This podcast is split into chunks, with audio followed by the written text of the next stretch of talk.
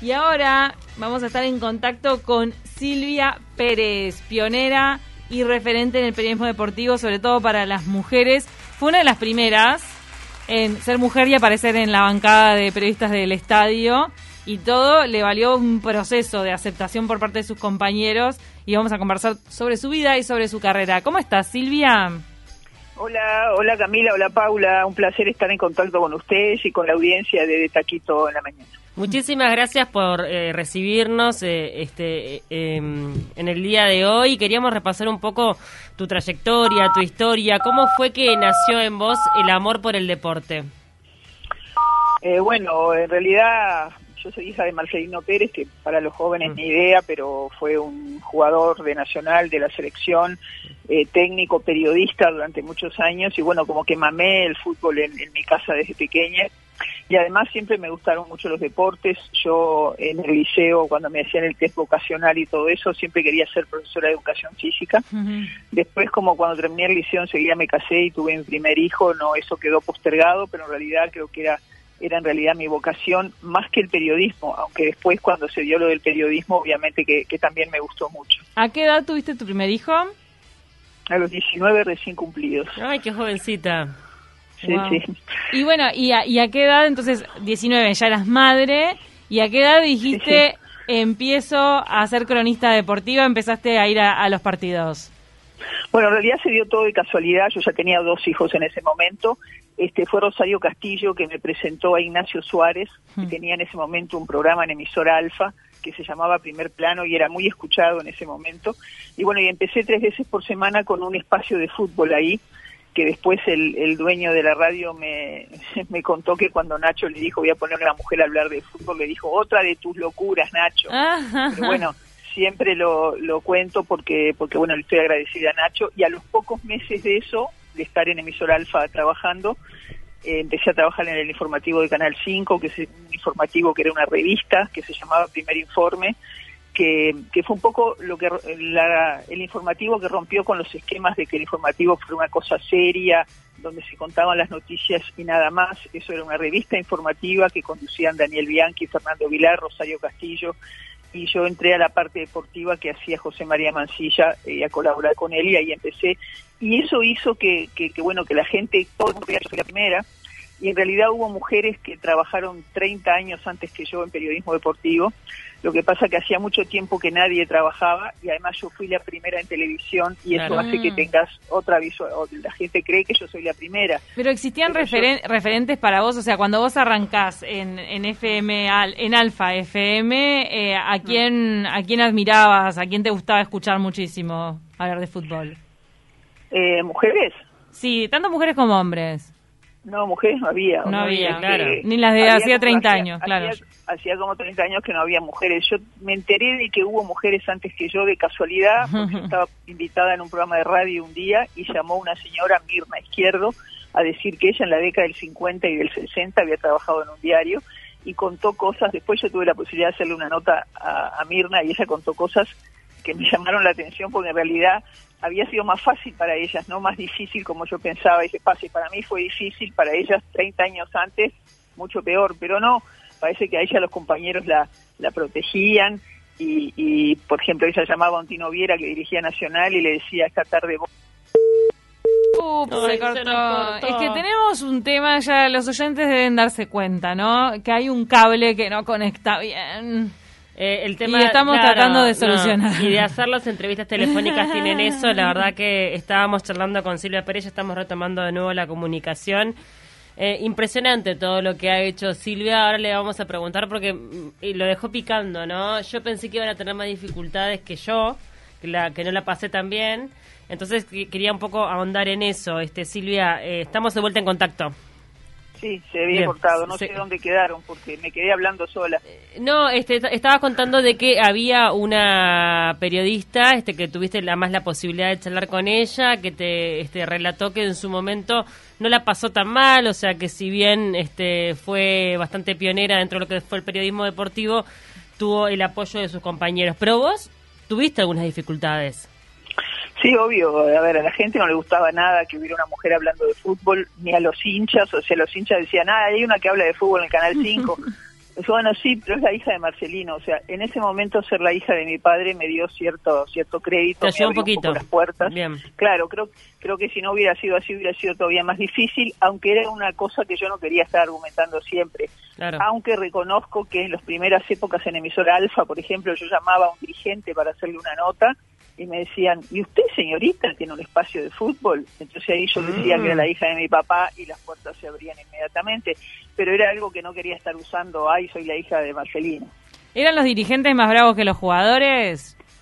Eh, sí, sí, sí. A ver, nunca tuve problema con los jugadores, nunca, al contrario, siempre me apoyaron y les pareció bien que hubiera una mujer trabajando en esto, o sea que no, nada que ver con los jugadores, todo bien, y con los técnicos también. Leímos en el libro Uruguayas Rebeldes de Soledad Gago que se te dedica una página a vos, una ilustración, me imagino que para vos significó muchísimo estar en esa selección de uruguayas eh, que marcaron un camino y allí narran cómo hubo un quiebre en el momento en el que en la bancada de periodistas del Estadio Centenario te preguntaron tus compañeros, tus colegas que estaban ahí.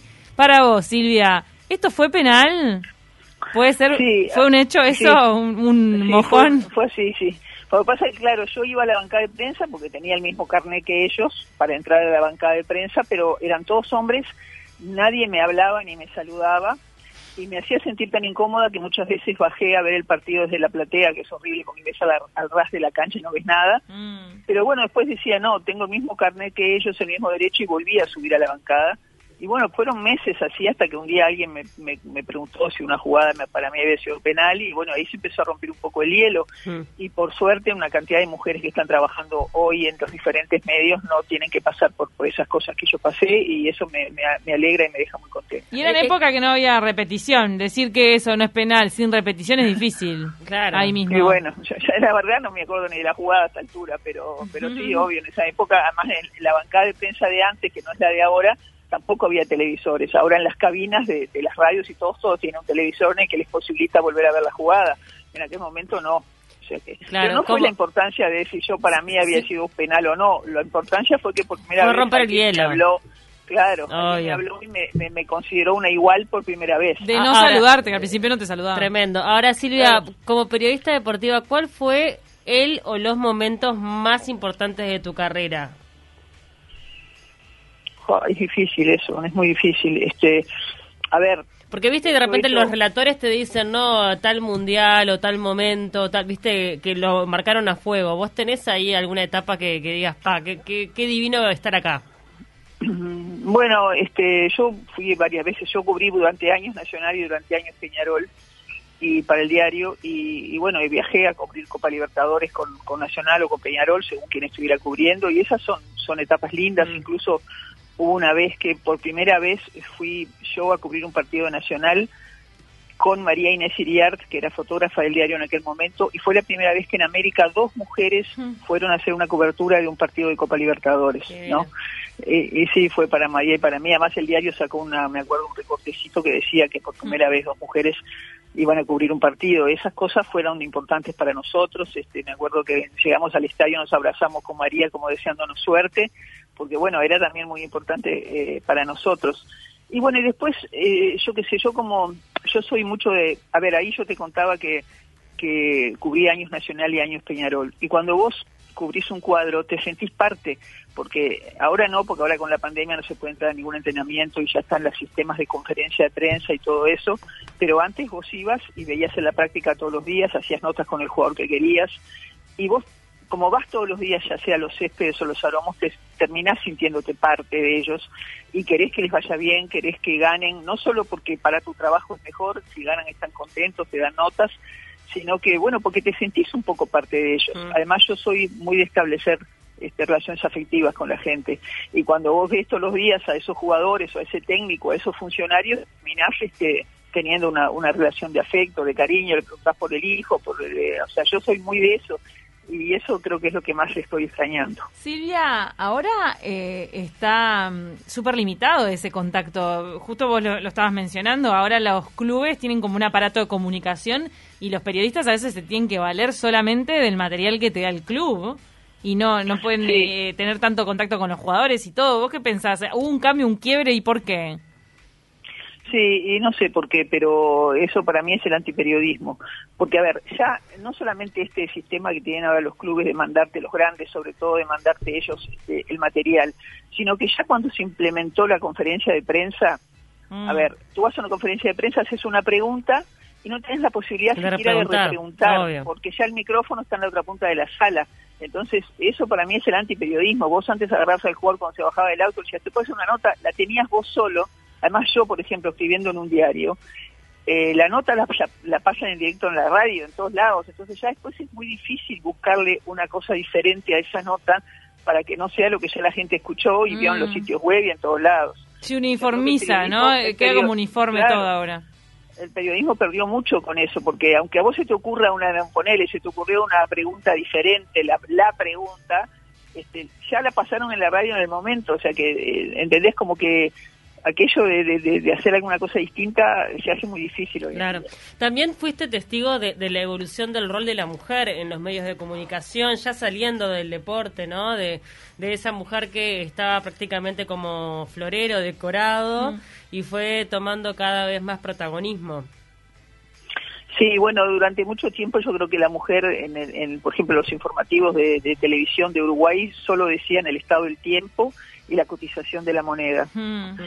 Creo que después, por suerte, este, la mujer comenzó a tener otro rol, igual al hombre, y, este, y bueno, incluso hoy Blanca Rodríguez, por ejemplo, es ella la conductora del informativo de uno de los canales. O sea, creo que la mujer ha evolucionado mucho y se le ha dado, por suerte, un lugar que, es el que le corresponde, porque yo creo que las cosas eh, te las ganás por mérito, y no porque si sos hombre, si sos mujer. Silvia, ¿cómo fue trabajar tantos años con Sánchez Padilla en Estadio 1? Formaste parte de la mesa. Fuiste una de los ocho. Sí. Los ocho son los televidentes, claro, yo lo sé. este, no, la verdad que fue una experiencia muy muy linda, muy linda, porque además la verdad la pasábamos muy bien con los compañeros, más allá de muchas discusiones que teníamos al aire y que eran reales, porque a veces la gente cree que, que es un show. Este, yo, por ejemplo, me peleaba muchísimo con Mario Barranca, pero este mm. eh, el ambiente, el compañerismo era bárbaro y además era un, un espacio independiente que muchas veces es difícil de encontrar hoy en día, donde cada uno podía decir lo que quería, porque por más que Sánchez estaba embanderado con una posición, eh, vos podías decir ahí lo que quisieras. Y eso era una cosa que yo creo que se extraña. A mí hoy la gente me sigue diciendo, Silvia, ¿cuándo vuelven con Estadio 1 en la mm. calle? Este obvio que nunca sería lo mismo porque Sánchez ya no está pero mm. pero este espacio que la gente sigue extrañando porque era como parte de la cultura del, uruguayo estadio es que era mágico lo en un momento lo llevas en la barbacoa de la casa Sí, durante muchos años lo hizo en la barbacoa de la casa. Primero lo hizo en Canal 5, después lo hizo en Canal 4, después lo hizo muchos años en la barbacoa. Cuando yo entré lo hacían ahí, hasta que después por un una cuestión de que la imagen no era buena, había que tener cámaras más modernas y todo, nos mudamos para, para el Canal 5. Mm. Y bueno, y eso también fue raro para mí cuando él me llamó para ofrecerme integrar la mesa de Estadio 1. yo no me veía ahí con esos popes del periodismo, en ese momento estaba Lalo Fernández, Ariel del Bono, él mismo, él gritando y pegando puñetazos en la mesa y yo la verdad no me veía ahí, porque además cada uno tiene un fuerte en el periodismo, el, mío es más que nada la entrevista. Y le dije, no, este, déjame pensarlo, eh, déjame pensarlo. Entonces me llamó la semana siguiente, le pedí otra semana hasta que al final fue Jorge Sabia, que era mi jefe en el diario en ese momento, que me dijo, sentate ahí, decí lo que pensás y ya está.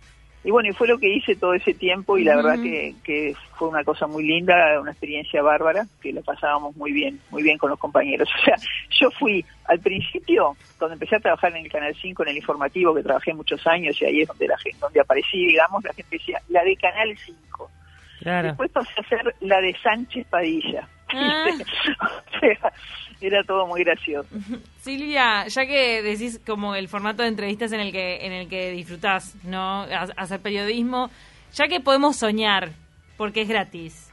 ¿A qué jugador del mundo te encantaría entrevistar? Vimos fotos tuyas con Neymar. O sea, has estado con grandes, grandes, pero ¿cuál es el grande ícono? Mira, ¿le permitimos que esté muerto? Sí. Muerto o vivo. No, no, Maradona, te voy a decir. Vas a decir. No, vivo, vivo. Pelé, Pelé. Pues, vivo, vivo. Bueno, vivo, Silvia. ¿Con quién sueña? ¿A quién sueñas entrevistar? Bueno, primero te cuento que yo tuve la posibilidad de hacerle una pequeña entrevista a Maradona. Mirá. me imagino. Yo, yo trabajaba en Super Sport, un programa de Canal 4 que conducía Mario Berti, y hacía una nota que se llamaba La Metralleta, llamaba La Metralleta, era toda preguntas cortitas, rápidas.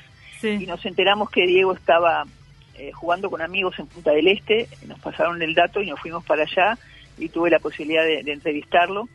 Y, fue una cosa, a ver, yo nunca en la vida pedí una camiseta a un jugador, ni me saqué fotos con los jugadores, que yo tengo compañeros de trabajo, ex compañeros de trabajo, que apenas le hacían un auto a un jugador ya le pedían la camiseta. Yo jamás.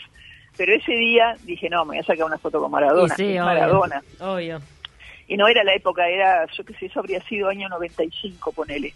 No, no era la época que todo el mundo tenía celular, recién estaban apareciendo y bueno, tenía una cámara que se la di al camarógrafo que fue conmigo a hacer la nota para que me sacara la foto. Esa foto puedes creer que no sé por qué no salió. no te puedo creer.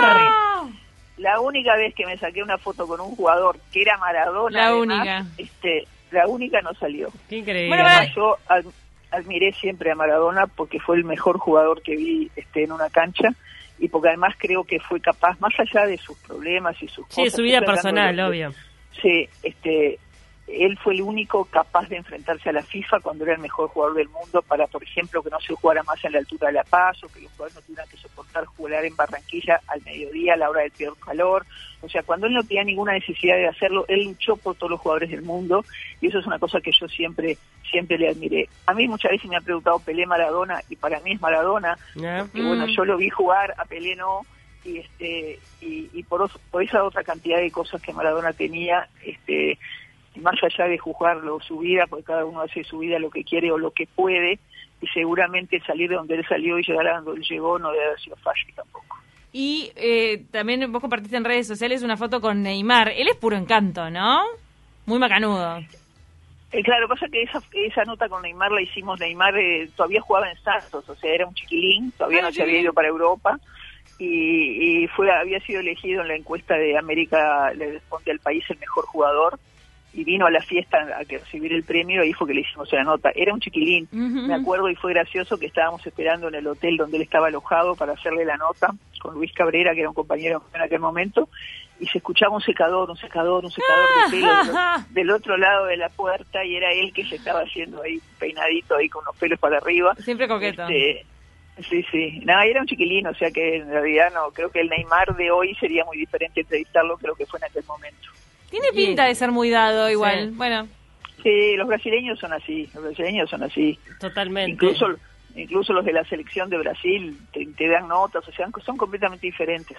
¿Cómo estás viviendo, Silvia, estos días? Cerraste una etapa en el diario El País, este, también has expresado por las redes sociales este, que has recibido el apoyo y el cariño de jugadores, dirigentes. Son días también de medios movilizantes para vos. Sí, sí, son muy movilizantes porque fue una cosa dolorosa, o sea, mi etapa no termina porque yo quiero, sino porque la empresa lo quiso, a pesar de que ellos mismos argumentan que mis notas eran de las más leídas en ovación, entonces es algo que cuesta entender. Mm. Y y bueno, sí, la verdad que tuve muchísimo apoyo, capaz que más que el que esperaba. Este, y bueno, sí, como vos decís, son muy días muy movilizantes, porque de repente cuando uno empieza a sentirse bien o a sentirse un poco mejor y a hacer el duelo, alguien te escribe, te llama y te, y te habla cosas y otra vez te remueve todo. La verdad que no, pensé que iba a tener, o sea, es, un poco por eso que yo te decía antes, que yo soy muy de establecer relaciones con la gente, de afecto. Entonces creo que eso es un poco lo que se me devolvió ahora en todo este tiempo, que, bueno, que me hizo feliz, pero también me, me movilizó mucho. ¿Y qué querés hacer de ahora en más? Porque lo dejaste bien claro, dijiste voy a apagar la computadora cuando yo quiera. Y sí, porque, a ver, a mí escribir me gusta, yo hubo, es lo que más me gusta, yo hubo un momento que trabajé al mismo tiempo en televisión, radio y, y, prensa. Mm. Y yo las comprendo a ustedes porque la radio es un medio maravilloso, intimista, en el que vos sentís que estás hablando con el oyente, aunque y el oyente siente que le están hablando a él, aunque lo estén escuchando muchísimas personas. Mm. la radio es un medio precioso. este, pero a mí lo que más me gusta es escribir, porque, por ejemplo, yo trabajé en televisión muchos años en un informativo y vos haces una nota con un jugador en un informativo de televisión y no puede durar más de un minuto y medio y ya es largo. Y vos en un minuto y medio terminás preguntando siempre lo obvio. Hmm. Mientras que yo en el, en el diario tenía dos páginas para mí, para hacer una entrevista, y, vos, y, vos sentís que también que estás creando, porque de repente pones este, qué te pareció, fuiste a la casa de él, contás otras cosas de la casa, de, ¿Entendés? O sea, yo siento mucho más que estoy creando cuando escribo, por más que esté haciendo una entrevista. Otra cosa que me gusta mucho es la crónica. La crónica es una cosa que me encanta. O sea, a mí escribir me gusta. Este, no te puedo decir qué pienso hacer ahora porque la verdad que ha sido todo reciente y claro, el duelo. Estarás reacomodando. Pero ahí va. Pero bueno, escribir es una cosa que me gusta y no quiero dejar de hacerlo. Tal vez puedes hacer un libro. Puede ser. Mira, te estamos tirando. Sí, te estoy tirando. Y mira que me quedé todavía pendiente de a ver a quién soñas entrevistar, porque hoy en día con las ah, redes sociales ya casi no existen fronteras. Entonces, en el mundo actual, eh, ¿qué jugador decís, pa, loco, me muero con cómo juega este joven o consagrado, el que quieras? ¿A quién quieres entrevistar?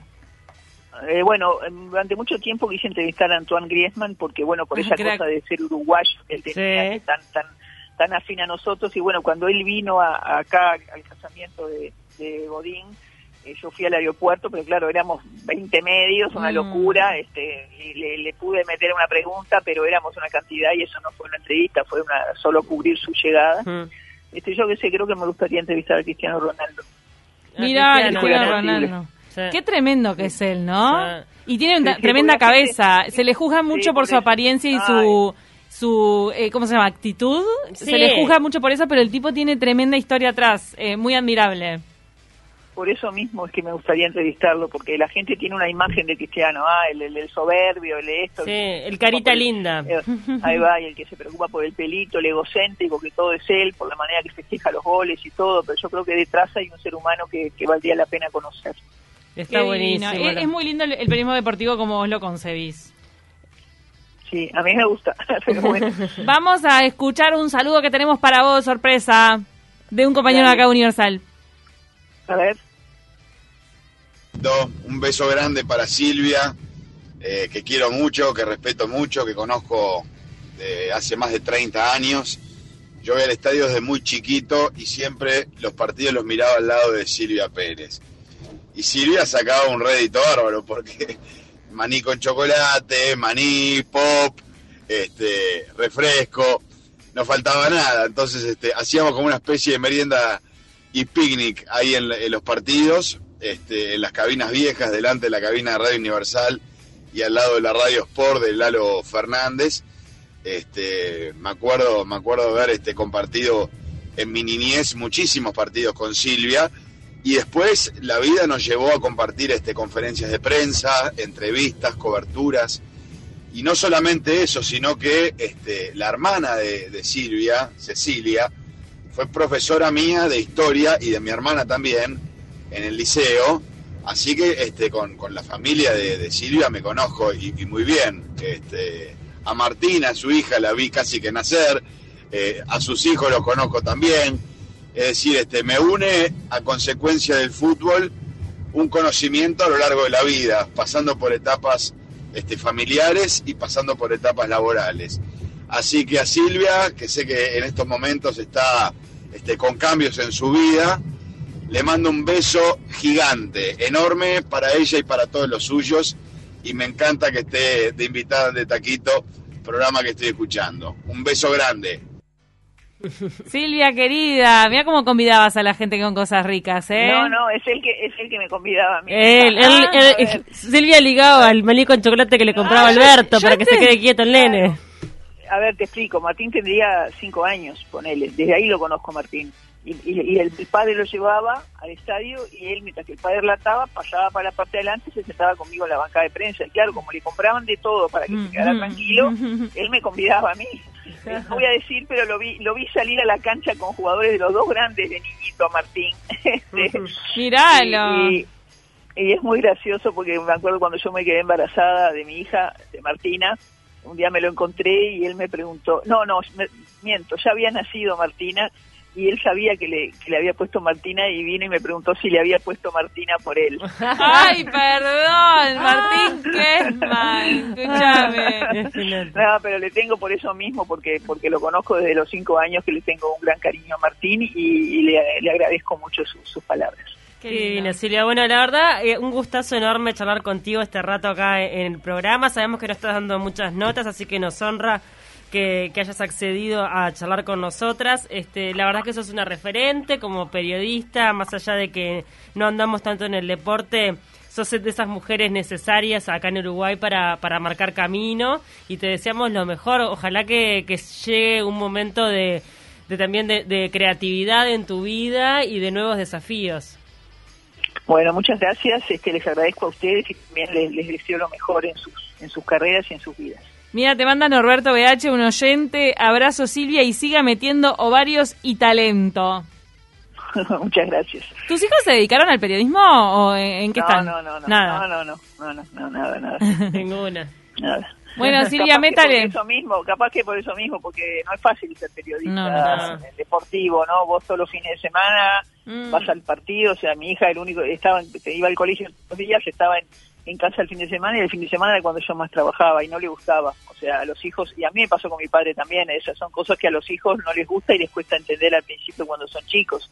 Después se dan cuenta que capaz que tiene algún beneficio, que puede ir a los salomos, a los cestes, conseguir una foto con un jugador. O sea, también tiene sus beneficios, pero es duro para la familia. Tal cual, no, tal cual. Si uno siempre cuando los ve relatando y todo, decís, pache. No para, no tienen día libre a veces, ni, ni el lunes ni el martes. Muchísimas gracias, Silvia. Te mandamos un abrazo enorme. igualmente para ustedes. Chau, chau. Un abrazo enorme.